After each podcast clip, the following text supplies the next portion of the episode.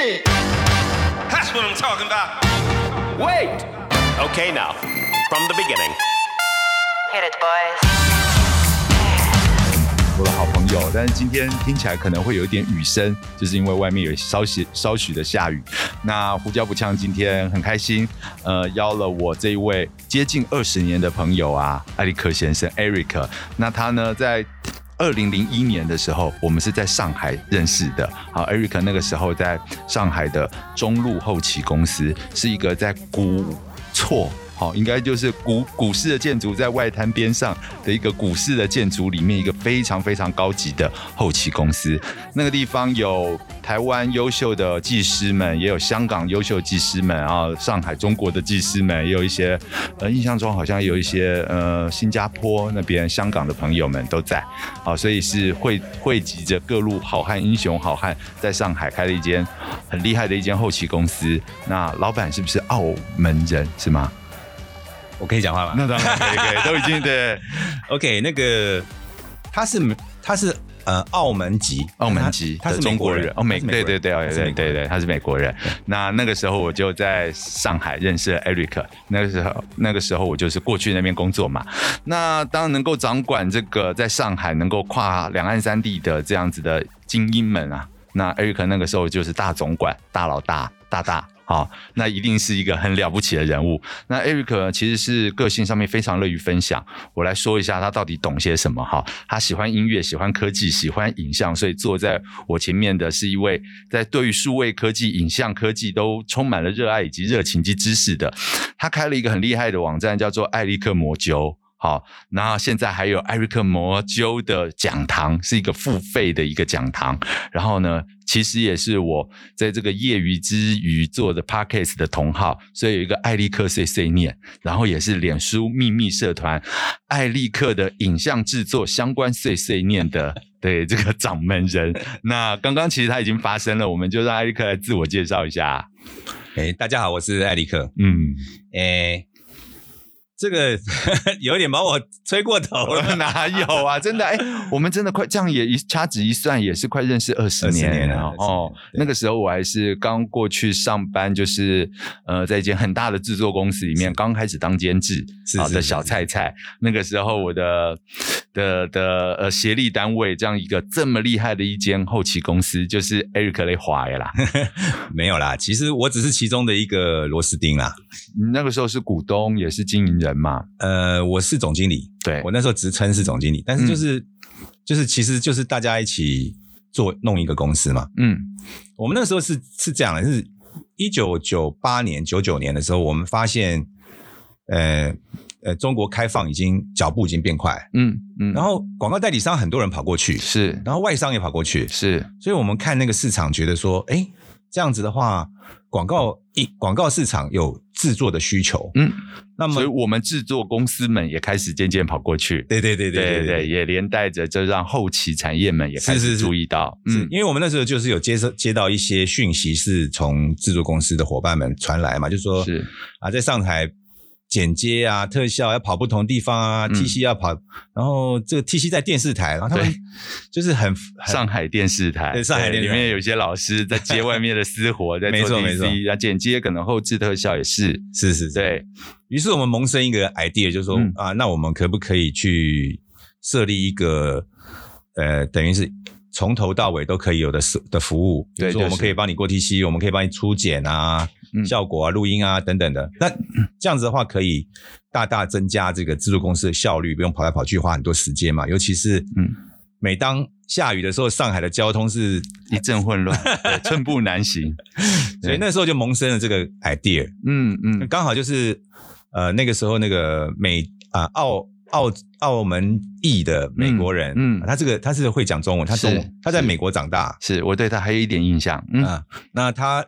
他是在美国的后期公司当担任工程师，嗯。啊，所以我们有很好的一个管道可以取得美美国那边最先进的嗯。设备，嗯，嗯，那么至于制作人员的话，就是呃我们在亚洲地区，那可能是我比较熟悉，嗯，然后这个工作流程，因为那时候很多去中国的广告代理商跟这个制作公司到底还是台湾人嘛，所以我们有一个。就是我的我的位置就是卡台湾人这个位置。没有，也其实就是在这专业的需求上面，刚好台湾的制作公司们也去的蛮多。是那 Eric 也从台湾的后期公司呃转职到了上海。对其实那上海那个当下也有，比如说意向。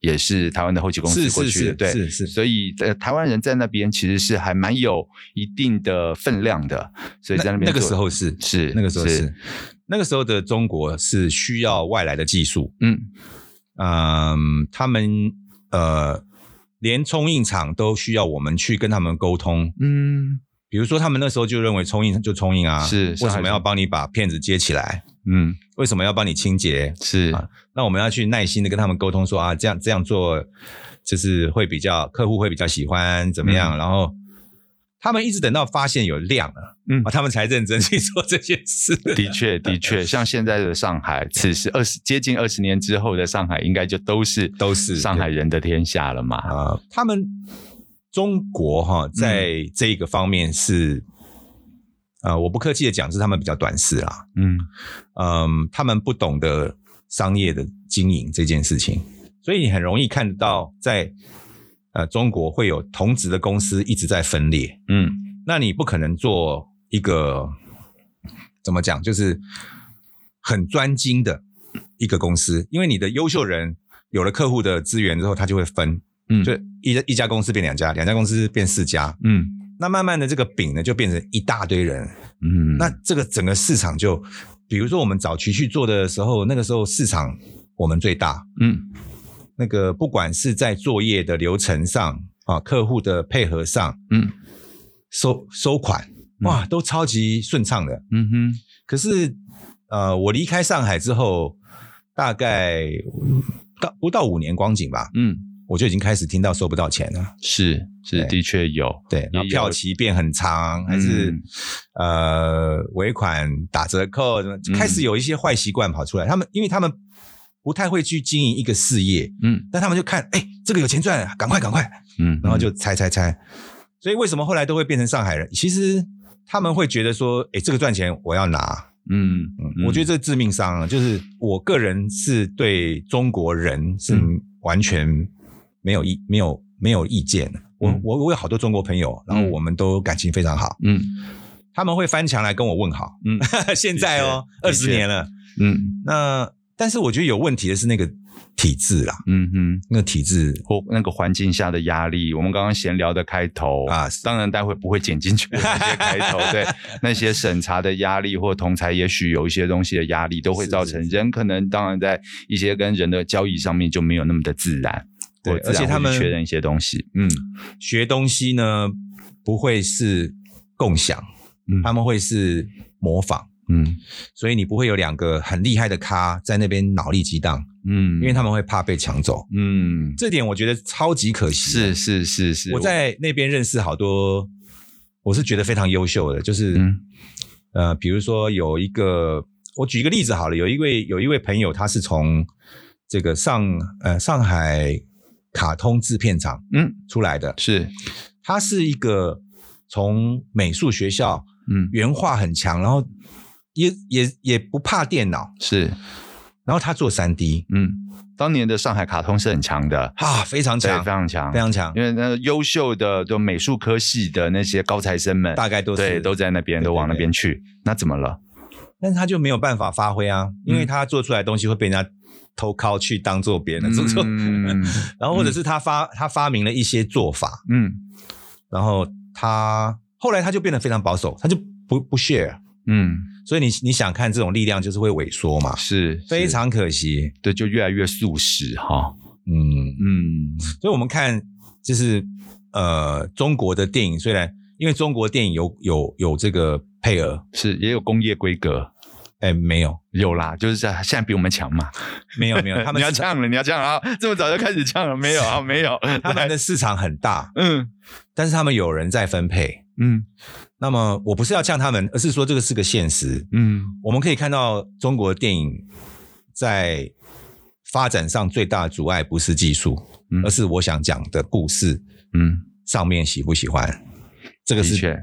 致命方针对方向的那个，我们再也看不到什么秋菊打官司啊，嗯，对不对？对，我们也再再也看不到什么大大红灯笼高高挂，这种都绝版了，因为这个这个现在的他们不、嗯、不，他们上面的人不爱听，嗯，不爱看，啊，你这个有问题，嗯，哎，你这个反叛，哎，你这怎么样怎么样，嗯，所以那个做艺术的人就啊很害怕，你知道，每个都啊很紧张的，很可惜啊，很可惜，嗯。嗯。听众朋友们，今天我还是要再借此来跟大家再介绍一下艾利克啊。刚刚我们听到这么多这个很成熟的一些话，其实真的是一个我偶像级的人一般啊。今天我来找他来聊聊天，因为艾利克，我刚刚也快速的稍微也轻描淡写的带到一些，他其实有一个叫做艾利克魔灸这样的一个网站，已经。是我看，我今天还在翻出来他的第一篇，是在对不对？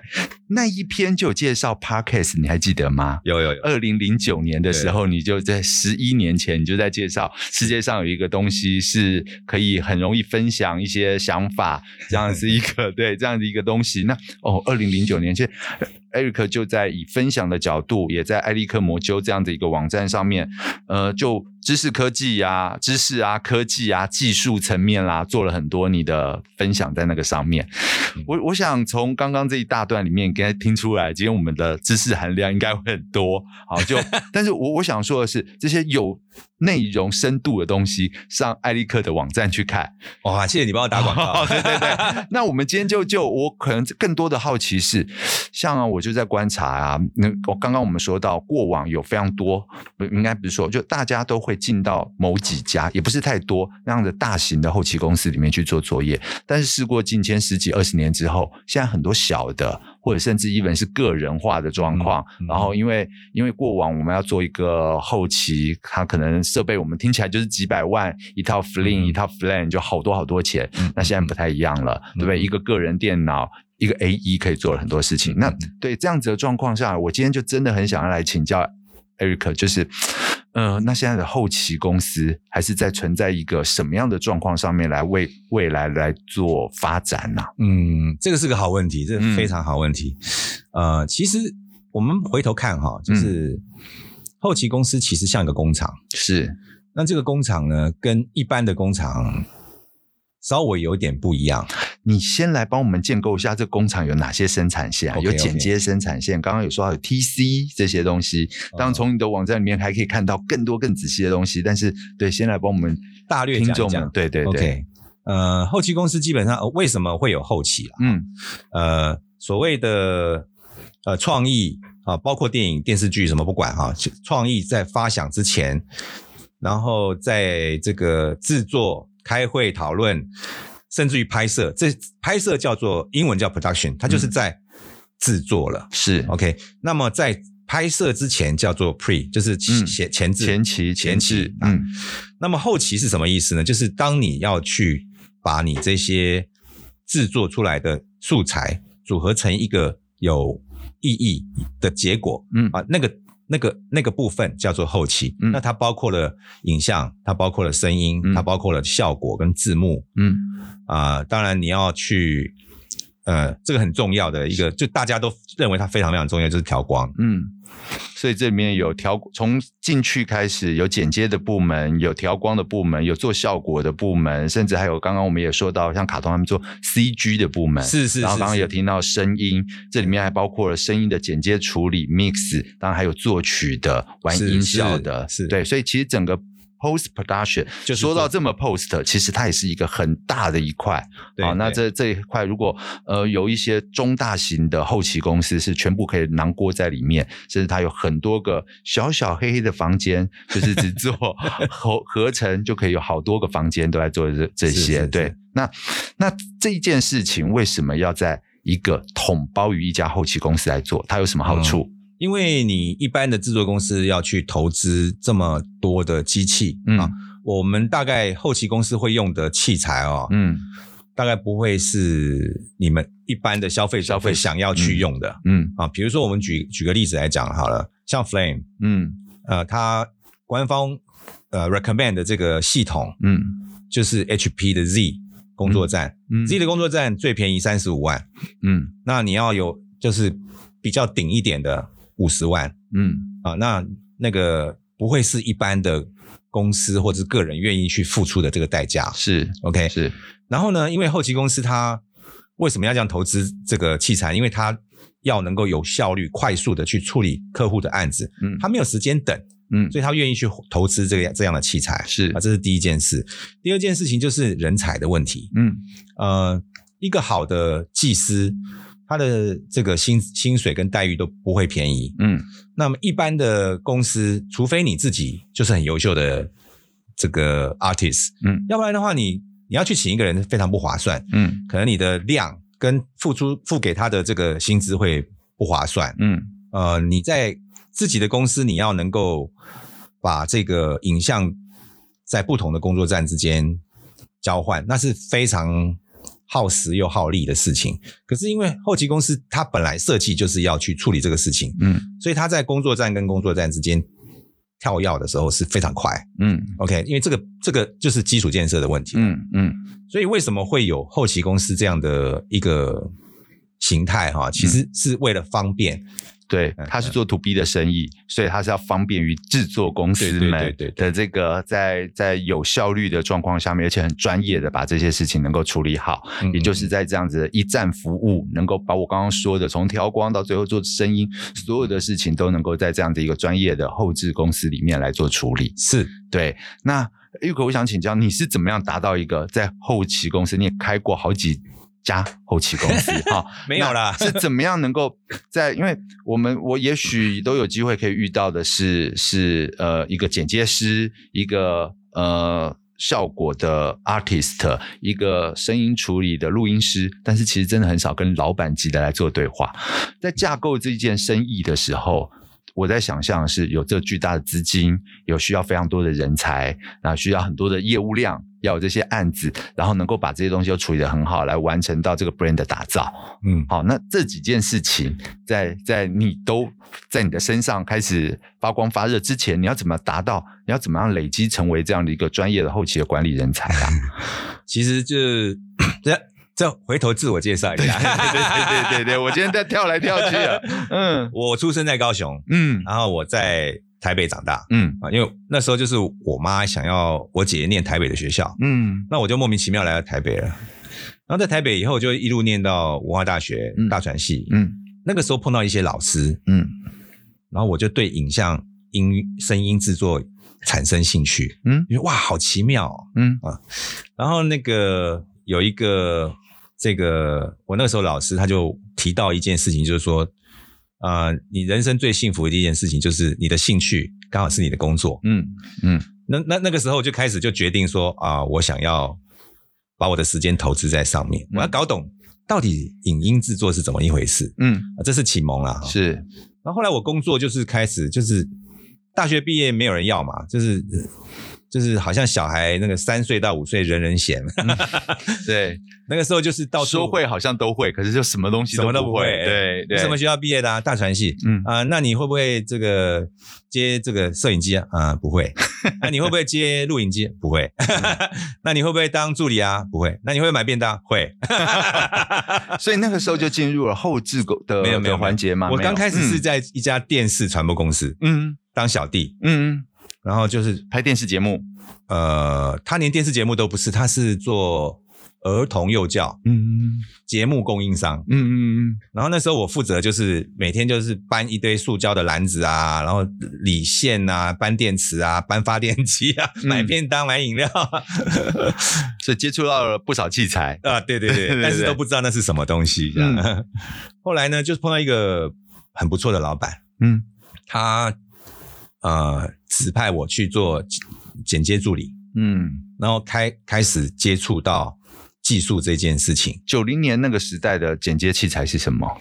最早接触的是 Quarter Inch，就是 U-matic 四分之三代，是，呃，那个是我初恋情人啊，叫、嗯、呃五八五零，哦，那个那个是没有摸过，嗯，我们那个时候碰到五八五零，就是哇。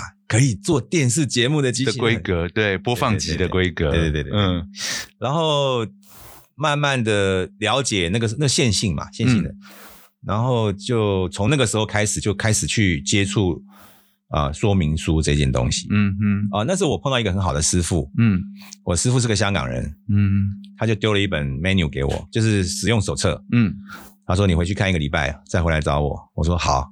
我就回去努力 K，拼命查字典啊。嗯，一个礼拜后，我就去拿了那本书回去跟我的师傅讲说：“我说，哎、欸，师傅，我不行啊。”他说：“你都不行啊？你是笨蛋吗？”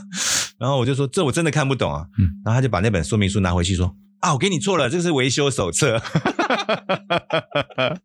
但是那个硬 K 就让你的进入了，没有，他完全看不懂。OK，里面都是电路图啊，什么机械怎么样，完全看不懂。嗯，后来他就翻了，他就丢了一本操作手册。嗯，哇，我回去，你知道，因因缘际会，因为我前面花了这么大力气去查、去看，都看不懂，挫折感很深嘛。嗯。可是我拿到操作手册的时候，哎，我居然都看得懂，哎，嗯哼，然后我就很顺的就把它看完了，嗯，要是我没有接触前面那个技术手维修手册，我可能那本书也看不完，嗯嗯啊，嗯，就是我觉得老天有安排，嗯，那后来就从助理剪接开始做做做做到剪接师，嗯，然后那个老板就小公司嘛，嗯，老板就说，哎，我们公司少个制片，你来监制片。那我就啥？什么是制片？嗯，然后我就去当制片，是拍的制片，拍的制片，拍的制片。OK，我记得那个时候前期的制片，前期制片对，嗯，我做什么？呃，儿童有一个布偶戏，嗯。啊，教小朋友要 share，要一个西瓜分一半，一半给你，一半给我，这样啊，做这种节目，像我女儿现在会看的事情。啊，对对。对对对，嗯，然后那个。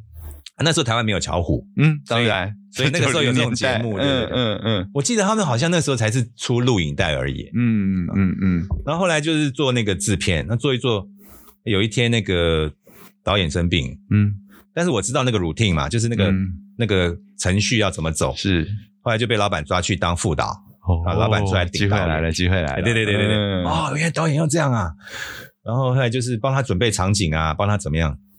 然后那个段时间是呃很累，但是很开心，嗯，就是身体很累，嗯、因为又要在现场，嗯，又要剪接，嗯。啊，然后你还要收尾，因为制片要收尾，是。结账啊什么的，哇，那个时候好累。但是那个时候就学会了很多基础的东西，嗯，包含了真的在管理上面，听起来在这个里面也开始接触到了这个系统性的东西啊。啊那个时候是第一次碰到，说我下面有助理，好开心。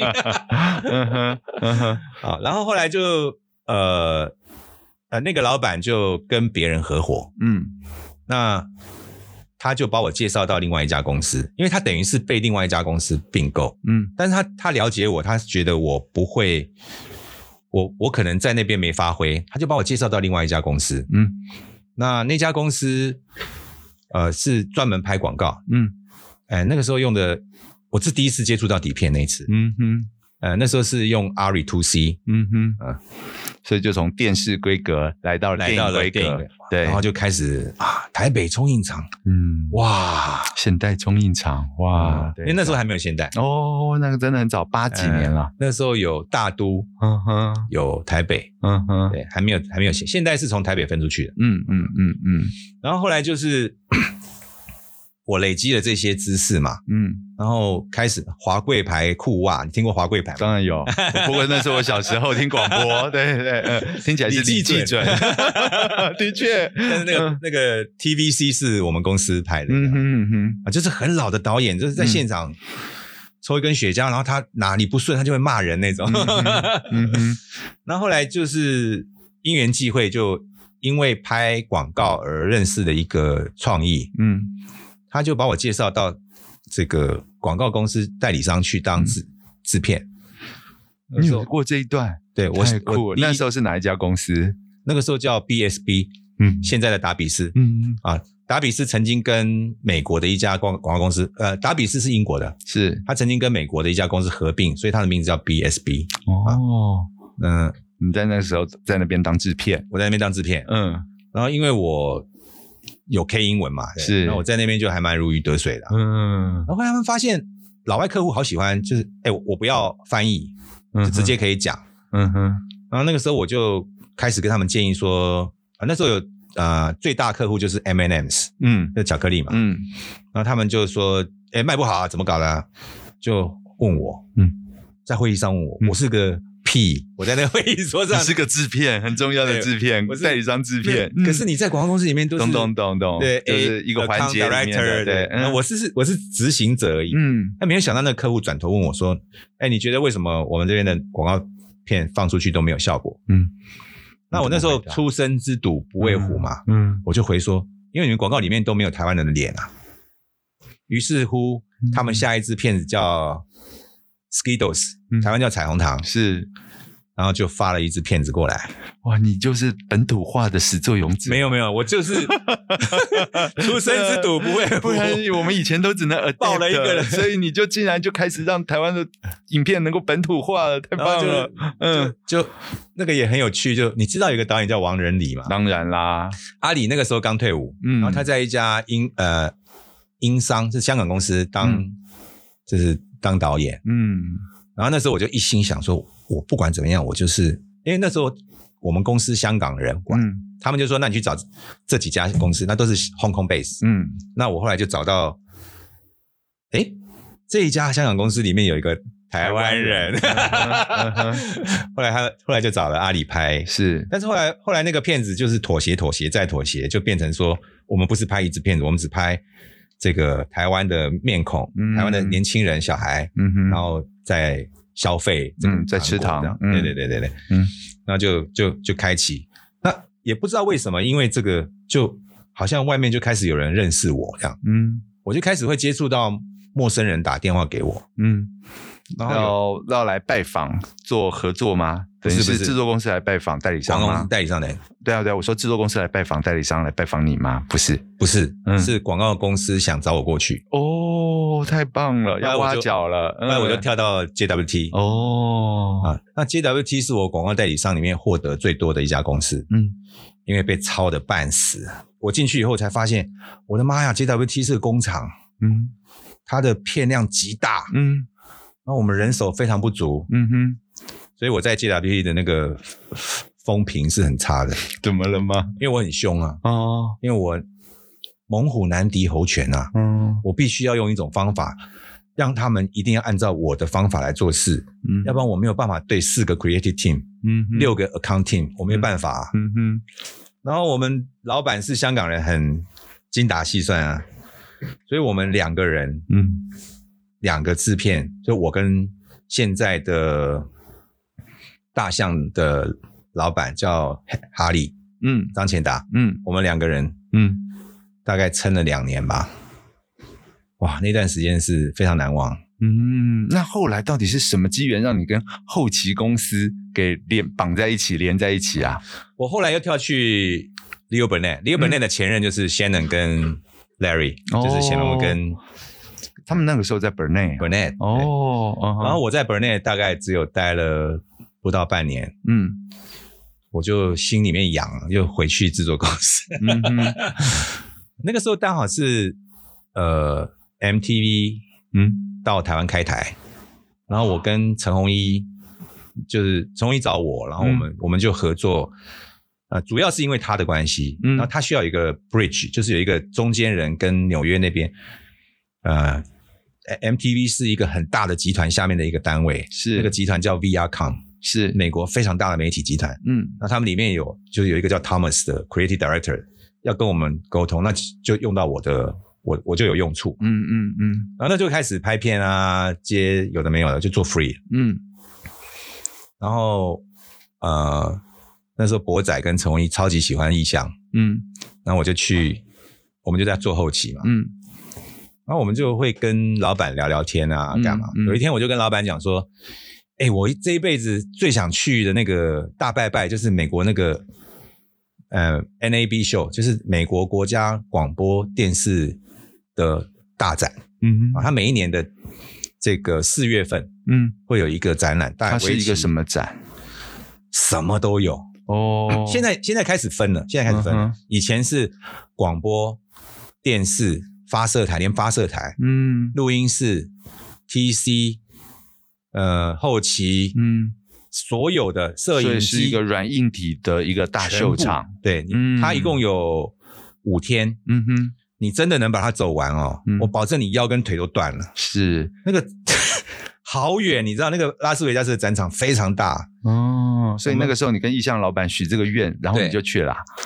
他就说：“好啊，我你来啊。”我就说：“哦、好啊，那我就付旅费跟饭店。”嗯，然后他说：“没拿没拿，那个厂商会赞助。”嗯，那我就哇，太好了，免费。嗯、那我就付机票钱就去。嗯，那因缘巧合，就是因为我可以跟老外直接沟通，是他们觉得我很好用，是，所以那个时候现代的陈世庸老板跟这个。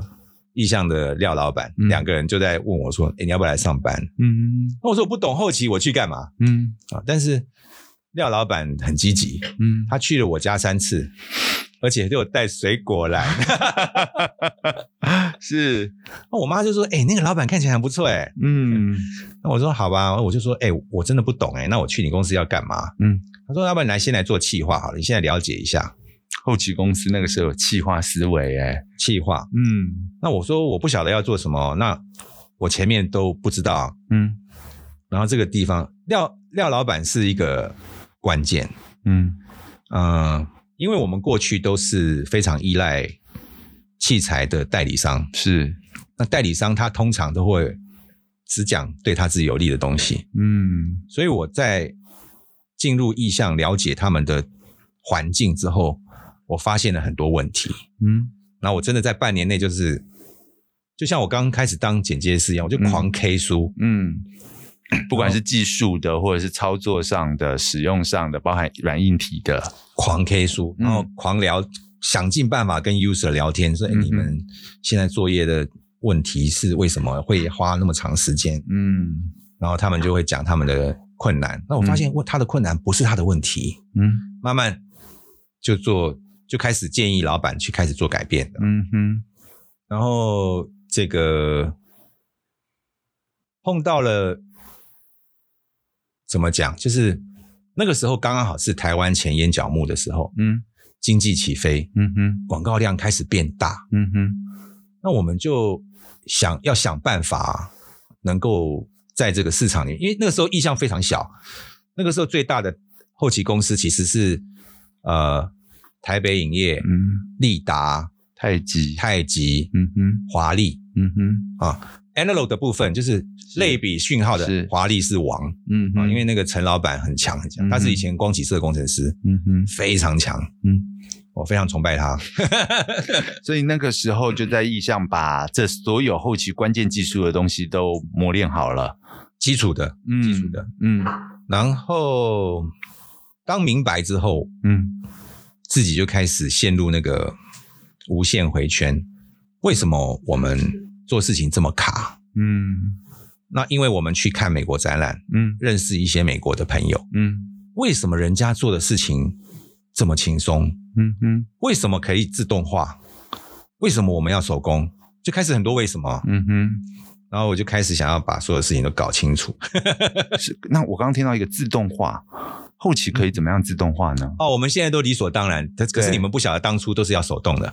比如说你在剪接的时候，你就要打 key 这个 key 这个 time code 进去，嗯，几小时、几分、几秒、几格，嗯，硬点，嗯，然后你还要打一个奥点，对不对？然后下一个硬点，下一个奥点，嗯，所以你有十颗镜头，你就有二十个点，嗯，那这个点都是要靠手打的，嗯哼哼哼。后来是不是进步到 EDL？是，我有一个档案。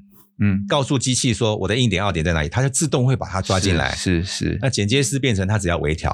哦，对对，我想起来，的确过往有手抄过所谓的这个 time code。是是是是。嗯嗯。接下来是不是我们又进步到 XML？嗯，XML 是连你有几个 layer，它都帮你弄排好了。嗯。所以这是一个机自自动化的过程。嗯哼。呃，我我厚着脸皮讲了。嗯。这个是我带进台湾的。太棒了。对。那个时候在意向，我们做了一件。很大胆的尝试，嗯，啊、呃，全台北的第一套非线性剪接，嗯，是我弄进来的，嗯哼，那个时候华丽有一套，但是他们没在用，因为他们搞不懂这要怎么怎么怎么跟旧的系统连接起来，嗯哼，然后这个 TVBS 的新闻部有四台没有在作业，嗯，他们还是用线性，嗯哼，那我那时候就因为我去看展览，我发现 AV 很强，嗯，也就是说你剪接不再是用。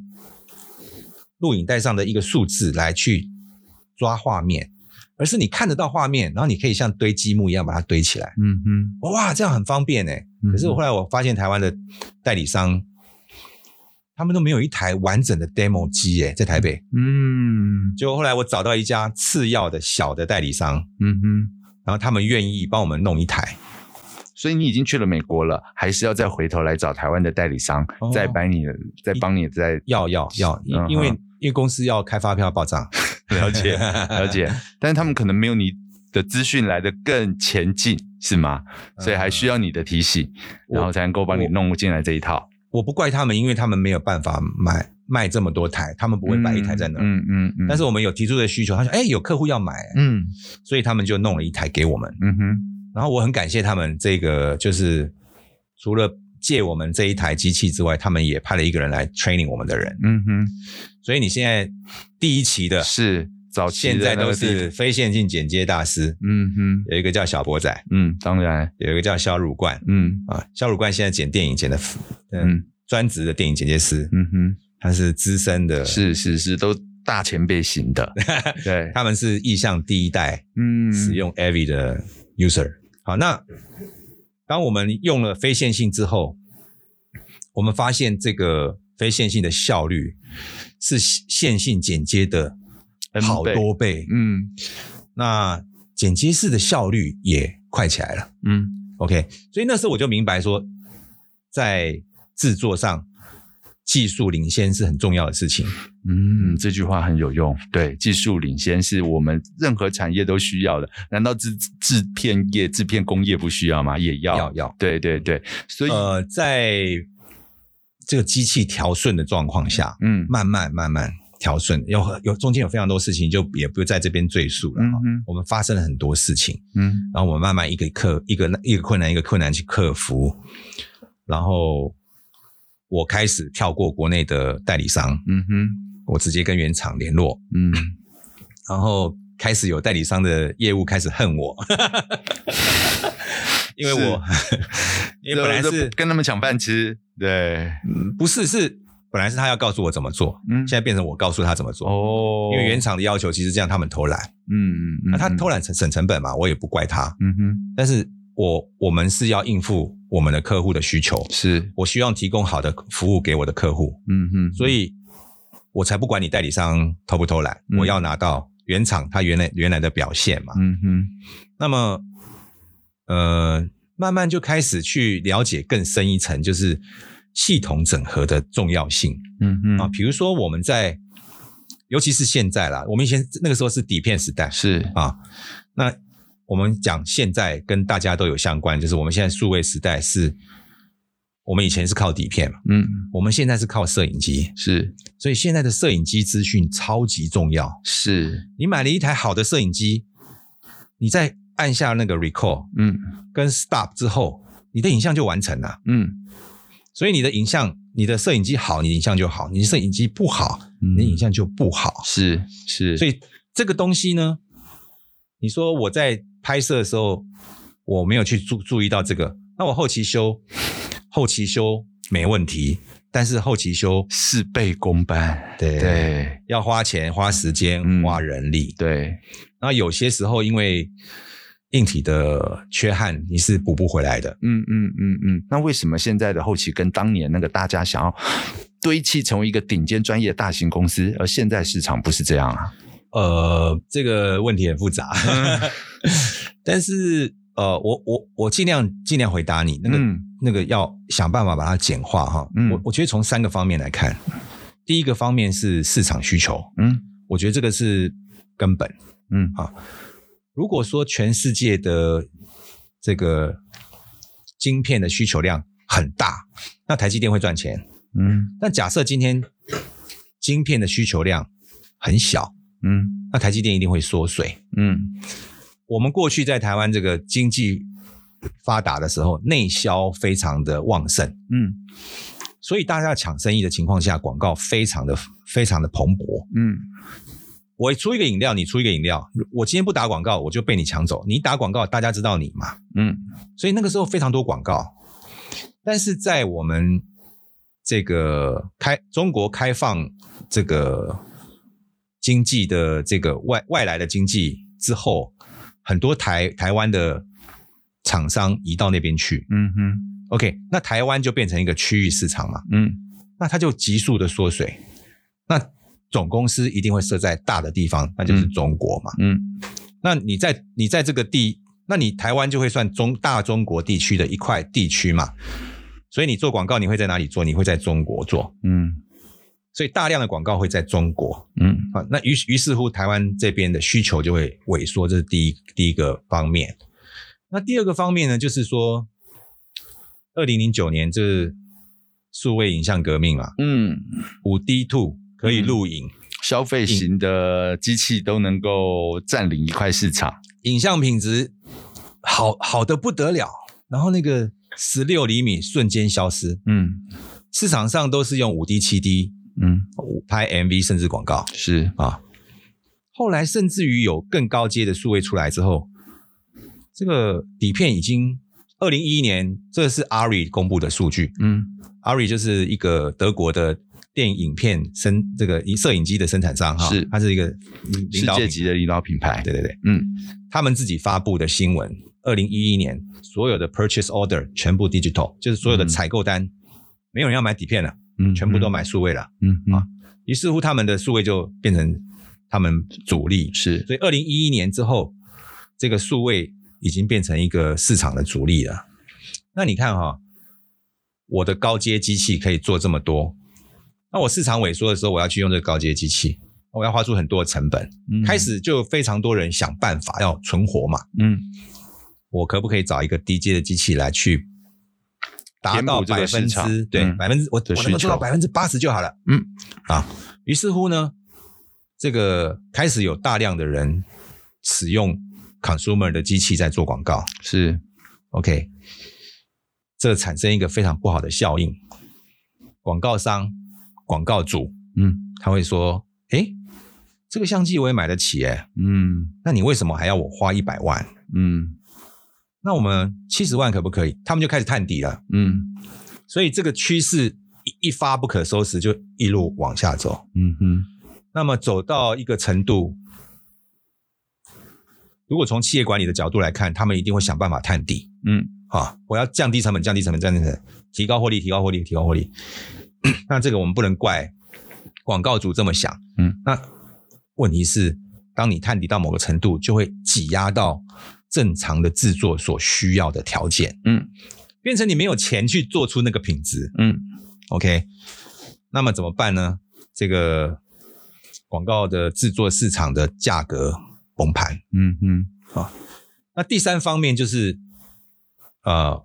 网络的行销兴起嘛，嗯，以前以前网站广告就是有个 banner，有个图，嗯，有个 GIF 在那边闪，但是开始有影片的播放平台，再加上比如说 Google 在台湾设 data center 啊，那为什么呢？它要放影片，嗯哼，OK，那么你如果你放连到美国去再回来，它你要等它 download 下来很久。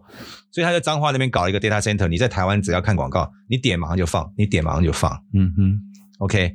那么他们的这种 Google 等级的 server，它是地区跟地区是会同步的。嗯啊，华人在这边看，哎，马来西亚也看台湾的哦，他就把台湾这个 server 的东西搬去马来西亚的 server。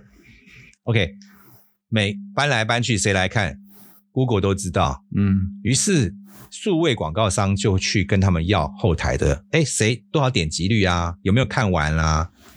是男是女啊？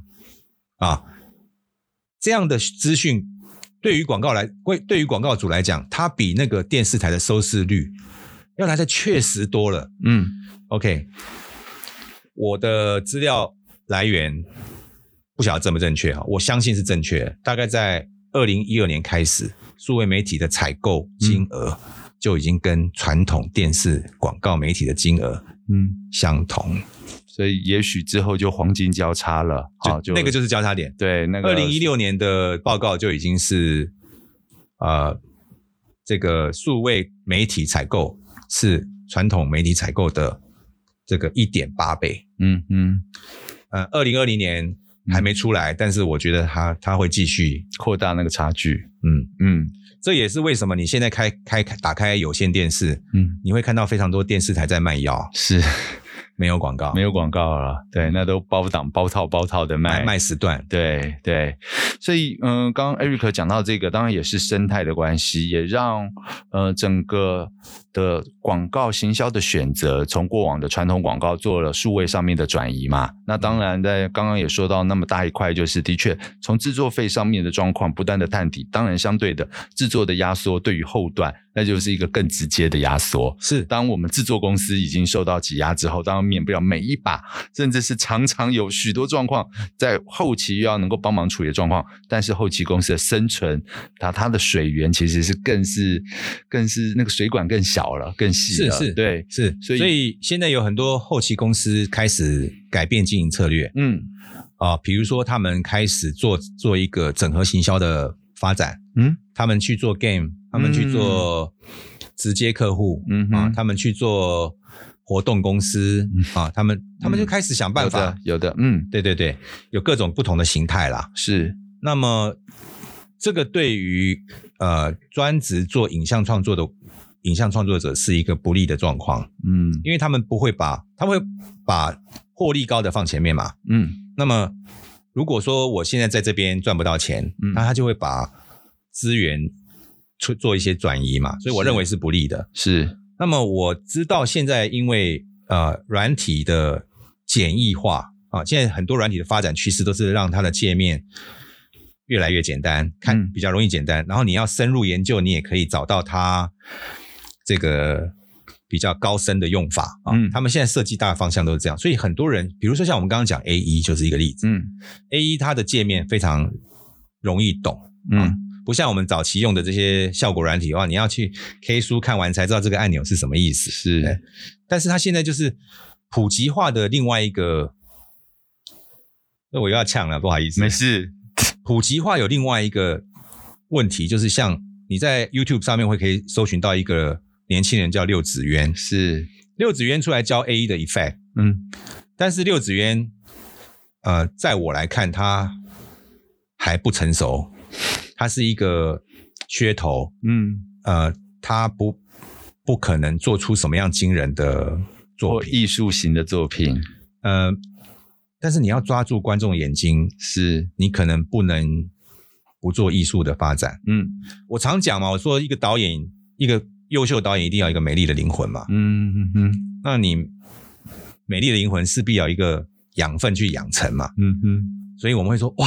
他想法好美哦，嗯，那你会喜欢这个片子，嗯哼。可是如果你是伪资料型的，嗯。啊，比如说像我举一个例子，靠效果型的。啊，对对对，甚至于他更，我我觉得他这个年轻人真有企图心啦，嗯、我我没有说好或不好，嗯，他最近发表了一个自动剪接，剪接神器，剪接神器，My God，啊，怎么了吗？他他就是想要快，嗯、是，现在年轻人都想要快，嗯，但是他们。有没有去思考说，快出来的结果是什么？嗯，它的逻辑很简单，你不讲话的时间把它剪掉，对，所以你的片子会变得比较紧凑。是我们看一支片子只管紧凑吗？被被骗师们的技术已经训练成为，我们消费者已经被训练成为有这种习惯了，所以我我还是不呛，所以我让你来讲。对，的确啊，这个在很有大家的时间有限嘛，大家就很紧凑的剪出了一支片，每个全部都 jump cut，大家就看着哦，把这个。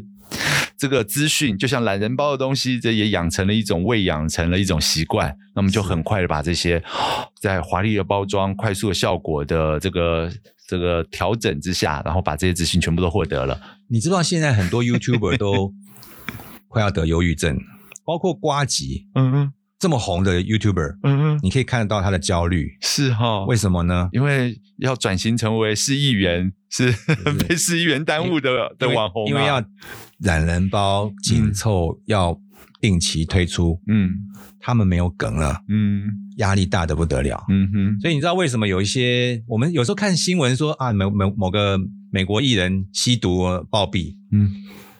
其实，如果你想想看这个样同样的历程，嗯，你会知道那启动的压力有多大。是，所以他们如果是这样的走向，嗯，啊、呃，我我是不太乐观，嗯哼，啊，如果说是像这个报新闻，那你绝对不会停，因为每天世界上发生太多事情。是，但是你不能把人生当报新闻嘛。嗯，的确，要不断的想梗，不断的去创造话题，真的也是一个很辛苦的一个职业。啊啊、我们看 YouTuber 上面这个片师做的片子，从以前到现在已经进步非常多。嗯，但是你会发现 YouTuber 现在的题材越来越困窘，包括他们以前就是挤奶啊、露腿啊。现在已经不是了，现在讲的好露骨哦，露骨还是露骨？露骨。现在讲的话题超露骨，就已经快要限制级了。为什么？他希望留住他的眼球的时间。对，嗯，对。所以我觉得他们这种压力是非常的大。嗯，我们今天先从。艾利克，我们这个两个老男人的角度，先来建构了一个后期的一个比较大的一个想象啊。那我从艾利克这么多众多的知识里面呢，我觉得应该可以有非常多可以挖深的东西。哎，艾利克，我觉得我们今天啊，刚刚已经建构了这个后期的困难啊。我们我觉得今天资讯量会太大了，我们先暂停一下，然后啊，待会我们下一集我们再来聊聊后期啊，就你的角度啊，这些专业人才。我也很想请教，知道他们要从什么样状况里面来培育出来？还有一间你心里面想象的好的一间后期公司，不管是大而丰富，或者是小而精美的后期公司，应该要来怎么样来堆叠自己的能力，跟打造自己的人才，好不好？好，那我们就下一集再来聊，拜拜，拜拜。